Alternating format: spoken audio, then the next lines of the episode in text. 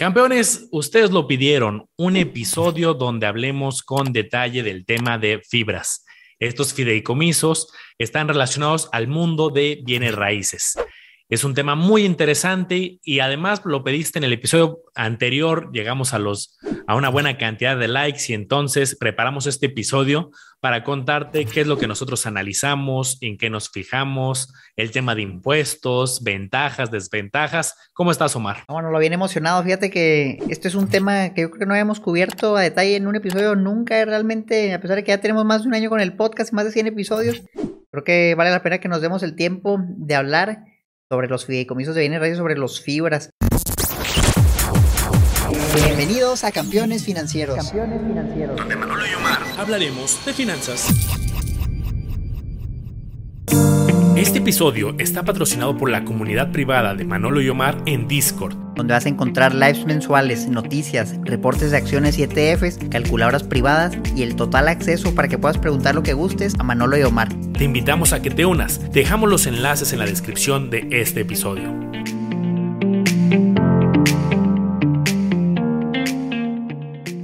Porque la verdad es que en estos tiempos, mencionamos en el episodio pasado, hay ciertos instrumentos que pueden ser defensivos y por ahí salió la idea de los inmuebles. Y para invertir en un inmueble, pues había mencionado varias maneras, comprarlo, entrar a una fintech o entrar a un fideicomiso de raíces por medio de la bolsa, un fibra. En este caso podemos hablar de, de los fibra, bueno, lo que tienen muchas bondades y yo siento que todavía no hay suficiente información al respecto. En México son instrumentos relativamente nuevos, mano. El, más antiguo tendrá como unos que 11 años, Fibra 1, se lo en 2011. En Estados Unidos el equivalente son los REITs, Real Estate Investment Trust, y esos ya tienen décadas, décadas y décadas. Entonces en México replicaron el modelo de los REITs en Estados Unidos, se lo trajeron a México, lo adaptaron y hicieron ciertos ajustes porque es un modelo muy bueno que funciona, donde tú puedes invertir en un fideicomiso que tiene un montón de propiedades, que las renta y su objetivo es generar flujo para los inversionistas. Te hablo de inversiones, Manolo, que como inversionistas pequeñitos, pues nosotros no podemos comprar una plaza comercial, tal vez ni siquiera un local comercial, son muy, muy caros, pero por medio de los fibras tú puedes acceder a centros comerciales enormes. Tal vez ustedes van a la plaza y, oye, déjame voy al cine a esta plaza popular en mi ciudad y no se han fijado, pero muchas veces ahí dice, esto es propiedad de Fibra Monterrey o propiedad de Fibra Shop propiedad de Fibra 1. Entonces, de esto vamos a hablar hoy. ¿Cómo lo ves, Manolo? Y totalmente. Yo creo que podría ser un vehículo, digo, no tiene muchas diferencias, eh, como el primo el primo no tan, el primo intermedio, no tan lejano, no tan cercano de los ETFs, ¿no? Un ETF, compras un instrumento y adentro hay muchas acciones o bonos o materias primas. La fibra estás adquiriendo un certificado bursátil fiduciario inmobiliario, así se llaman los instrumentos formalmente que están detrás. Y justo como comenta Omar, es un portafolio eh, de diferentes bienes raíces. Ahora, yo les hablaba ahorita de la palabra fideicomiso y por ahí también quiero, quiero comenzar porque igual que los otros instrumentos tiene ciertas reglas y aquí entre las reglas es un vehículo que va a estar especializado a la adquisición, a la construcción, en algunos casos, al mantenimiento de bienes raíces bajo reglas establecidas. O sea, no es un tema de, oye, se juntaron unos cuates y entonces están administrando eh, algunas propiedades y metieron la propiedad de sus amigos, así. Es un tema que es muy, muy regulado, muy serio hay, recuerdo un invitado que tuvimos aquí, directivo de una fibra, nos decía, tenemos comités, consejos de administración, miembros independientes que nos que velan junto con ciertas reglas por las propiedades que se van a escoger, ¿no? Y uno, Omar, una de las reglas creo que es, que es muy interesante, y por aquí creo que vale la pena comenzar el episodio, es que suelen tener flujos, en muchos casos estables, en muchos casos predecibles. ¿Por qué? ¿Por qué tema? Porque deben de distribuir el 95% de su utilidad antes de impuestos, de su resultado fiscal. ¿Qué, ¿Esto quiere decir entonces que siempre me van a distribuir dinero? La respuesta es no. La primera pregunta que te debes de hacer es, oye, ¿el paquete que tú escogiste, o sea, tu fibra, tiene utilidades? Si tiene utilidades, por normativa, como está constituida y para que pueda operar como fibra, deben de repartirte el 95% de su utilidad. Y ahí es donde muchos dicen, ah, oye, reparten muchos dividendos, es un reparto de esta utilidad. Oye, ¿todas reparten? No, porque no todas están bajo un esquema de utilidad en este momento. Tenemos, por ejemplo, fibras hoteleras que han sido eh, algo golpeadas por el efecto de la pandemia, están recuperándose y entonces pueden pausar sus distribuciones. Y aquí una pregunta también interesante, Omar, ahorita para cederte el micrófono, para también que nos complementes tu opinión, es, oye, ¿y esta utilidad, este resultado fiscal que distribuyen, qué tan seguido es? ¿Me lo van a distribuir todos los meses, trimestral, semestral? La respuesta del libro es, deben de distribuir al menos anual. La respuesta en la práctica es, la mayoría de fibras distribuye de forma trimestral. Tenemos ahí algunos ejemplos atípicos, un fibra Monterrey que incluso es mensual, tenemos algunas fibras que no están distribuyendo ahorita porque no tienen utilidades, pero esto, si lo comparas, Omar, por ejemplo, con alguien que se compra un departamento y lo renta y recibe su renta de forma predecible, pues aquí es muy similar, nada más que no tienes un departamento, tienes exposición a las rentas de muchos hoteles o centros comerciales o naves industriales y si se están rentando y hay utilidad, pues te va a llegar esta distribución. Sí, Manolo, aquí creo que vale la pena mencionar el tema de la regulación y es que los fideicomisos de bienes raíces, los fibras, están regulados por el gobierno, por la Comisión Nacional Bancaria de Valores, entonces es un instrumento muy transparente porque toda su información lo tienen que hacer público, sus reportes los publican cada tres meses, se puede meter a su página y leerlos, sus reportes anuales, todos sus números, sus finanzas, todo está ahí, tú todo lo puedes checar gratis. A diferencia de muchas veces, yo he visto también la opción de invertir en fideicomisos privados de bienes raíces. Aquí en Monterrey hay muchos de esos, Manolo, que se anuncian mucho, fideicomisos pero privados, en tal vez alguna placita, algo aquí local, pero la información es, es, más ambigua, ¿sabes? Y yo he ido a preguntar y la realidad es que no hay mucha transparencia y eso genera riesgo e incertidumbre para el inversionista. Entonces el caso de las fibras no es así porque todo es público, todo está ahí y están obligados a, que te den la, información o si tú tienes alguna duda puedes contactar a su servicio al cliente y solamente te, te dan respuesta. Tienen muchos beneficios, bueno, lo voy a mencionar algunos. De entrada, si tú rentas un inmueble comercial por la vía tradicional, tú tienes que pagar el IVA. Ya si se lo cobras o no al inquilino ya es tu problema, pero al gobierno sí se lo tienes que pagar. Entonces ya estás hablando del 16% de tu flujo que ya se fue, nada más por el puro IVA del subtotal. En cambio, en los fibras tienen ese beneficio que tú, como inversionista, tú no pagas el IVA, a ti te dan tu flujo y aunque fuera renta de un local comercial, tú no tienes que pagar el IVA, tú ya te ahorraste el 16%. Por eso los fibras tienen un flujo bastante bueno, usualmente superior a lo que puedes ganar en un inmueble. Luego está el otro caso. Tú quieres comprar un depa y lo rentas, pero ¿quién lo va a administrar? Oye, si al inquilino se le truena una tubería, si se les compone el refri, tú tienes que estar atendiéndolo o pagarle a alguien para que lo atienda por ti, pero eso reduce otra vez tu flujo. Los fibras tienen administración profesional, entonces también no es lo mismo a que tú intentes ahí cambiarle el aire, cambiar el refri en tu depa, a que llegue una empresa que se dedica a hacer eso y lo hace en múltiples propiedades y lo hace de manera profesional. Ellos pueden eficientar sus costos gastar menos de lo que tú gastarías en hacerlo por tu cuenta o pagarle a tu primo para que lo haga. Entonces hace que al final te traduzca otra vez en mayor utilidad para ti. A veces por conceptos contables, Manolo, cuando los fibras pagan su, distribución, se dividen en dos. A veces puede ser o reembolso de capital o a veces es utilidad fiscal. A veces vienen las dos. Cuando tienes la suerte de que te haya algo como reembolso de capital, ese flujo está exento de impuestos. Entonces tienes un beneficio de que te están, entre comillas, regresando algo de lo que tú invertiste no, pagas nada, pero tú tienes el flujo y sigues teniendo los mismos títulos de las fibras que se llaman CBFIs, todavía te pagan. Entonces está padre, a veces no te llega eso y cuando te llega utilidad fiscal, pues ahí a lo mejor la historia no es tan bonita porque te retienen el 30% de lo que recibes y eso merma un poco tu flujo. No es dinero que pierdas, sino que en tu declaración anual ahí se toma cuenta y puede que te regresen una parte o puede que te cobren hasta un 5% más si estás en la tasa más alta del impuesto sobre la renta. Son, son puntos a favor, puntos en contra.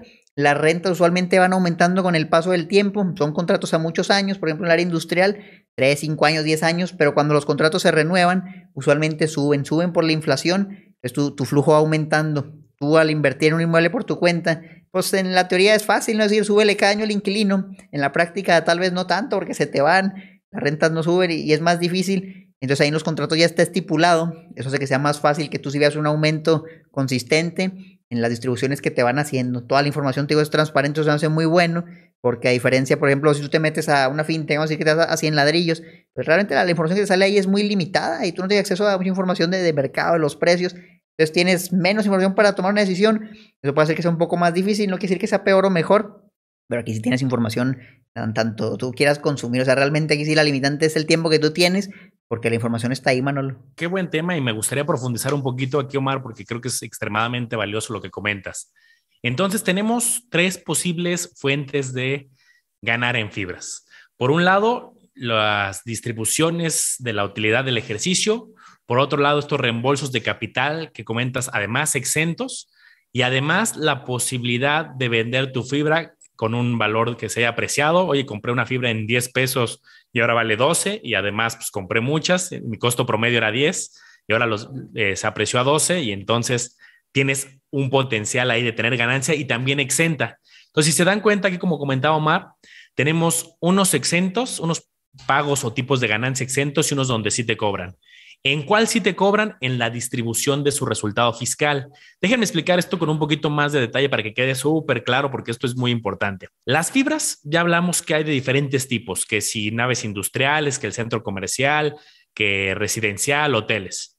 Y entonces tienen ingresos por rentas. Bien decía Omar que en vez de que lo hagas tú, estás aquí delegando profesionalmente a que alguien esté cobrando esas rentas, por ejemplo, en un centro comercial, ¿no? Está Liverpool siendo un cliente, está este, cualquier tienda un Starbucks ahí en ese centro comercial, pues Starbucks paga renta. Y entonces llegan estos ingresos y hay gastos, obviamente, pues, gastos operativos, hay que pagar mantenimiento, hay que pagar gastos administrativos, pueden tener deuda, pueden también así como las personas que pueden tener un crédito hipotecario, las mismas fibras también pueden tener deuda. Entonces van pagando, pagando, pagando cosas y al final pues, llegan a esta utilidad. Si hay utilidad por normativa, ¡pum!, 95% de distribución fiscal. El otro que comentaba Omar está bien interesante, el reembolso, pero este es un poquito más técnico, pero vale la pena también comentarlo de forma breve. Y es que hay también otros, eh, en otros episodios que hemos tocado Omar y yo, un poquito más técnicos, donde nos metemos a ver estados financieros, hay ciertos conceptos que si bien son, son gastos, pero no gastos que representen una salida monetaria. déjenme dejar un ejemplo muy claro. Cuando alguien paga un sueldo, es una salida monetaria porque pues, tiene que pagar el dinero, ¿no? Pero luego hay algunos gastos, por ejemplo, como depreciación o amortización. Por ejemplo, si tú tienes un automóvil que compraste hace tres años, pues se va depreciando. Y entonces eso contablemente también tiene un impacto y eso puede originar, obviamente es un tema más complejo, a que en lugar de que sea una utilidad del ejercicio tengamos el otro esquema que es el reembolso por esos gastos de depreciación, de amortización. Hay varios movimientos ahí intermedios que ya profundizaremos en otro episodio. Entonces, en ese, dado que no te están dando una utilidad, porque al final hay gastos y aparte están esos gastos no monetarios que también restaron a la utilidad, por llamarlo de alguna manera, es un reembolso de tu capital, así, lo dice el nombre. ¿Por qué te cobrarían impuestos en algo que te están retornando? Es como si tú me dices, oye, invertí en, ti 10 mil pesos y me, está regresando mil de los que invertí. Como dato curioso, esto va a bajar el costo promedio en tu casa de bolsa. Ves, ves que cuando compras una acción, un ETF, tienes un costo promedio, te va a impactar en tu costo promedio de compra. Pero este, esos son los dos estilos. Y el otro, pues ya hablamos, apreciación y también exento. Entonces, con esto va a quedar un poquito más claro los tres tipos de distribución o apreciación potencial y su tratamiento fiscal. Bueno, algo que he visto en los fideicomisos de bienes raíces que me gusta bastante es que ellos tienen la manera de acceder a financiamiento a tasas de interés muy bajas. Yo en su momento intenté, Manolo, ir al banco y le dije, ¿sabes qué? Quiero comprar un local de un millón de pesos, dos millones de pesos, quiero que me prestes dinero, ¿a qué tasa me prestas? Yo tenía la idea de que podía sacar una tasa similar al crédito hipotecario, Grave error, me di cuenta que eso es imposible. El crédito hipotecario es nada más para casa habitación. Para un local comercial te prestan, pero a tasas horribles, tasas del CAT del 13, 15, 17%, lo cual hace que si tú lo rentas y le ganas el 5, 6%, 8%, no te da ni siquiera para pagar los intereses. Entonces es prácticamente imposible endeudarte en un banco y comprar locales que hace la gente, los tiene que comprar de contado o salir perdiendo. Esas son las únicas. Pero los fideicomisos de bienes raíces como tienen esa administración profesional, ellos sí tienen la manera de acceder a tasas de financiamiento muy bajas. Mencionaba Manolo en el episodio pasado, que todavía lo tengo muy fresco porque lo grabamos ahorita, la TIE, la tasa de referencia, una tasa de referencia más, más 1%, 2%. Muchos de esos fideicomisos acceden a tasas así, oye, la tasa, entre comillas, parecía la tasa de CETES, más poquito, un poquito más. Entonces, muy, muy bajas, a veces a tasa fija, y cuando agarran tasas fijas, cuando son las tasas muy bajas, eso lo preservan por muchos años y ellos lucran porque si se ponen a pensar, pues decir, oye, ¿y de dónde sacan tanto dinero? No, pues cómo compran tantas propiedades, si todos lo reparten a los inversionistas, ¿de dónde sacan dinero? Pues tienen varias formas, o se endeudan, esa es la vía número uno, emiten más certificados, que eso diluye al inversionista, pero les da dinero a ellos para luego reinvertirlo en propiedades y crecer el flujo. Y bueno, pues entre algunas otras son las principales fuentes de financiamiento. Entonces, hablando de la deuda, la puede sacar a tasas bajas. Y luego hemos hablado con algunos fideicomisos que nos dicen, ¿saben qué? La mayoría de mi deuda está en dólares, incluso accedo a deuda en dólares, olvídate las tasas en dólares, ahí estás hablando de tasas casi desde cero, de 1, 2, 3%, lo agarras en dólares y lo otro lo gastas acá, ese diferencial de tasas, porque tú lo rentas y tú operas y ganas a lo mejor el 6, 7, 8%, pero estás pagando el 2, 3%. Esa diferencia, fíjate, es como obtienes dinero sin poner tu propio dinero. Estás agarrando deuda, estás invirtiendo, estás pagando tus intereses, te queda una, una diferencia, eso es lo que tú estás ganando. Entonces, los modelos de estos bienes raíces, de bienes raíces funcionan muy bien cuando las tasas son bajitas, porque ellos pueden lucrar más.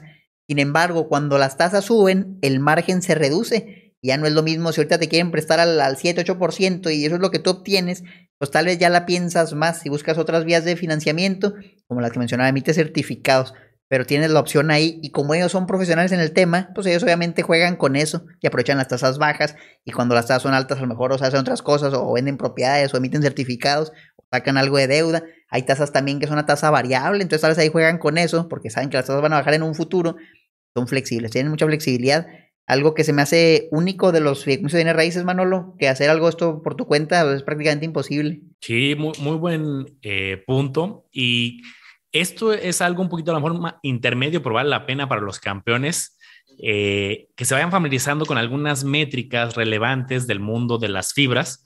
Porque esto que comentamos y que ahorita bien apuntaba Omar de, oye, pues hay que ver la deuda que tiene la tasa vale la pena que indagues y te metas a revisar cuáles son las tasas que tienes. Si quieres, ahorita haremos algunos ejercicios rápido. Pero, por ejemplo, hay indicadores. Un indicador muy clásico es el famoso Net Asset Value, NAP. Así lo vas a encontrar y, es lo, bonito de este mundo de las fibras que eh, al ser regulado, al ser público y transparente, muchos indicadores ya están eh, calculados. Simplemente te metes a la página y ya te sale. Nada más hay que saber interpretarlos. Por ejemplo, este que comentaba, relacionado a lo que comentaba Omar, que se llama NAP, Net Asset Value, está bien sencillito. Lo que tiene la fibra menos lo que debe la fibra, o sea, sus activos menos sus pasivos. Velo con una persona. Imagínate una persona que tiene muchísimas, tiene tres casas y dice, ay, le, va súper bien. Sí, pero las tres casas las debe a tope, una ya se la quiere quitar el banco y, y entonces no solamente es qué tienes, oye, tienes grandes centros comerciales, sí, pero ¿cuántos realmente son tuyos? Por eso es ¿Qué tiene la fibra en cuanto a propiedades, activos? Menos todo lo que tenga en deuda, eso es el Net Asset Value o NAV. Así lo vas a encontrar NAV. Otro indicador que es muy similar, relacionado también, pero para que te vayas familiarizando con algunos indicadores intermedios, hay uno que se llama, por ejemplo, LTV, LTV, perdón, Loan to Value, nivel de endeudamiento. Y es un indicador, así como hemos analizado en acciones, indicadores que si el price to earnings, price to sales, eh, eh, hay muchas eh, métricas. Aquí es una división muy sencillita, es cuál es la cantidad endeudada y lo divide entre la evaluación de las propiedades. Oye, esta empresa tiene 250 mil de deuda y un millón de, este, de evaluación, pues 250 mil entre un millón, 25%. Estos datos que te estoy dando es para que luego cuando tú estés comparando fibras, pues sí te metas un poco a los números y digas, a ver, está padre que tenga muchas propiedades, me gusta cuáles tiene, les veo potencial, pero cuál es su NAV y cuál es su LTV, Loan to Value, y con eso son algunos de varias métricas intermedias que vale la pena que le eches un ojo. Fíjate, Manolo, me encantó lo que mencionaste de, las métricas y quisiera poner un, un, ejemplo práctico, muy sencillo, para que toda la teoría la apliquen en un ejemplo real. Entonces les voy a mostrar mi pantalla. Miren, aquí lo que les estoy mostrando es la gráfica del precio justamente de un, fibra, un fibra que se llama Fibra Nova, básicamente un de, grupo Bafar, vaya, hicieron su división inmobiliaria y le rentan a, los Carnemart, a tiendas de, de Bafar, entre otros. Y es un fideicomiso relativamente nuevo, me parece que empezó en, en 2017, aquí dice. Entonces, fíjense qué locura. Si ustedes ven el precio hoy, nada más hoy, cayó 12%. Y ustedes pueden decir, qué locura, pues esto es sumamente volátil. Y, la respuesta es que es muy sencilla. Si hubieran ustedes conocido el indicador que mencionaba Manolo, el Net Asset Value anda por el 21.22 pesos. Si tú divides el Net Asset Value total entre el número de certificados, pues te da el valor que debería tener un título, similar al valor en libros. Si el precio del título está muy por encima del Net Asset Value, pues quiere decir que hay algo raro ahí, porque está tan caro, se puede decir que está entre comillas caro respecto a lo que valen sus activos. Entonces échenle nada más la acción o el título del CFI de Fibra Nova estaba en 32 pesos, pero el net value era como de 21, 22. Está muy por encima, estamos hablando de un incremento del 40, si no más por ciento. Si tú compras algo muy caro, incluso en fideicomisos de bienes raíces, probablemente su precio eventualmente tienda a normalizarse con base al valor de sus activos. Entonces, ¿por qué habrá bajado 12% hoy? Pues tal vez porque simplemente está demasiado caro y si tú hubieras entendido el indicador que explicaba Manolo, tal vez tú lo hubieras pensado dos veces antes de comprarlo a 30. Y hubieras dicho, está muy lejos de su valor neto de los activos, déjame mejor me espero, tal vez a que baje un poquito y hubieras ahorrado esto. Entonces, un ejemplo sencillo, práctico de cómo pueden ustedes poner esos indicadores a su favor. Literal, lápiz y papel y sacan el cálculo es sencillo, es una bill división, activos menos pasivos entre el número de certificados, lo comparan con el precio, ya tiene una referencia sencilla que funciona. Buenísimo, Omar. Un, bueno verlo con un ejercicio práctico. Y ya, que estamos ahí, que nos pusimos un poco más exquisitos en este episodio, déjenme también platicarles, por ejemplo, de algunos otros, otro indicador que vale la pena. Y yo creo que, Omar, si este episodio le gusta a la gente y luego nos armamos ya ejercicios detallados viendo los estados financieros de un capítulo específico para una fibra, ¿no? Y aquí que los mismos campeones nos digan en los comentarios qué fibra les gustaría que nos metiéramos a desmenuzarla de lleno. Otro indicador interesante es uno asociado a eh, los flujos, pero este es, uno muy específico en fibras. Fíjense, hay cuando estamos analizando una empresa, pues analizamos sus ventas, luego diferentes tipos de gastos y llegamos hasta la utilidad neta. Y eso ya lo hemos hecho en otros episodios. Pero en el caso de las fibras hay un indicador que es el FFO o Funds from Operation, los fondos de, la operación se podría traducir.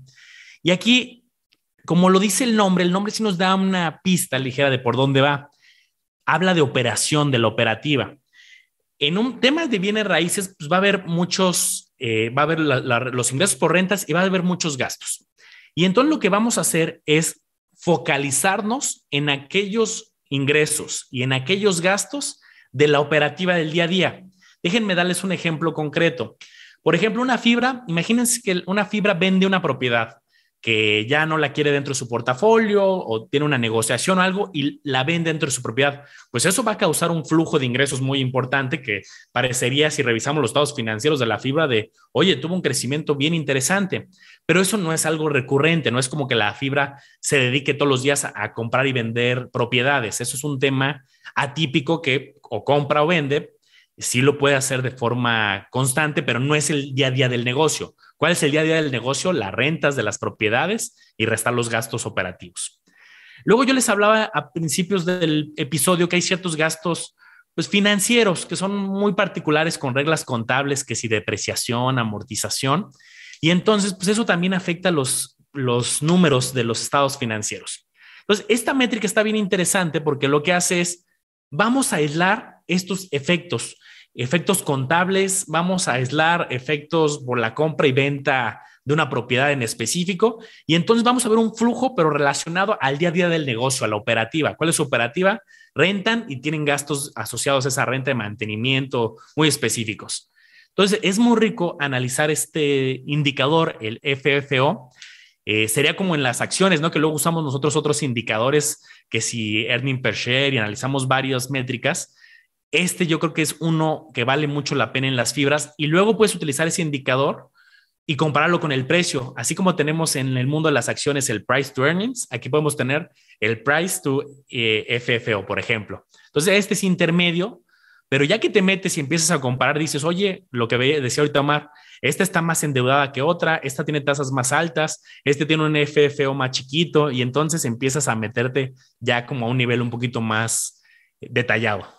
Sí, ya, ya cambia bastante el panorama, es, muy distinto a las acciones. También por ahí está el AFFO, que, AFFO, que ya le meten todavía algunos ajustes y lo usan muchas veces de referencia y te sirve para comparar, para evaluar, en vez de, por ejemplo, ver la, ganancia neta, que a lo mejor ahí no hace mucho sentido en, los fideicomisos.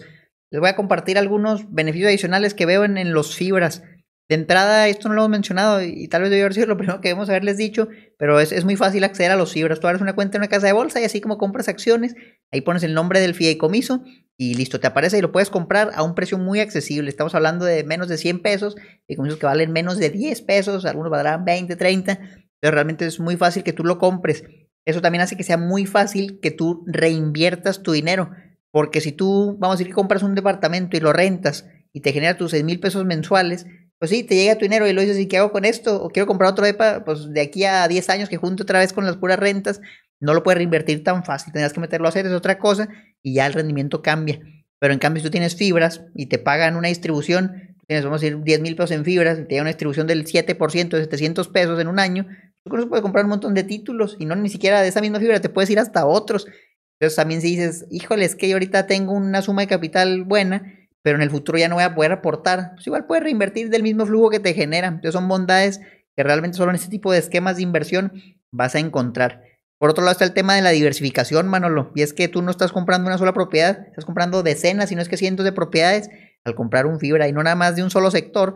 Hay fibras que son hasta mixtas, que tienen el sector oficina y el sector industrial, mejor un poquito del sector comercial. Te puedes ir una específica, sabes que quiero una nada más hotelera y yo aparte voy a agarrar una de oficina, aparte una industrial lo que a ti te guste. Entonces tienes mucha flexibilidad dentro de lo que hay. tampoco es como haya tantas fibras.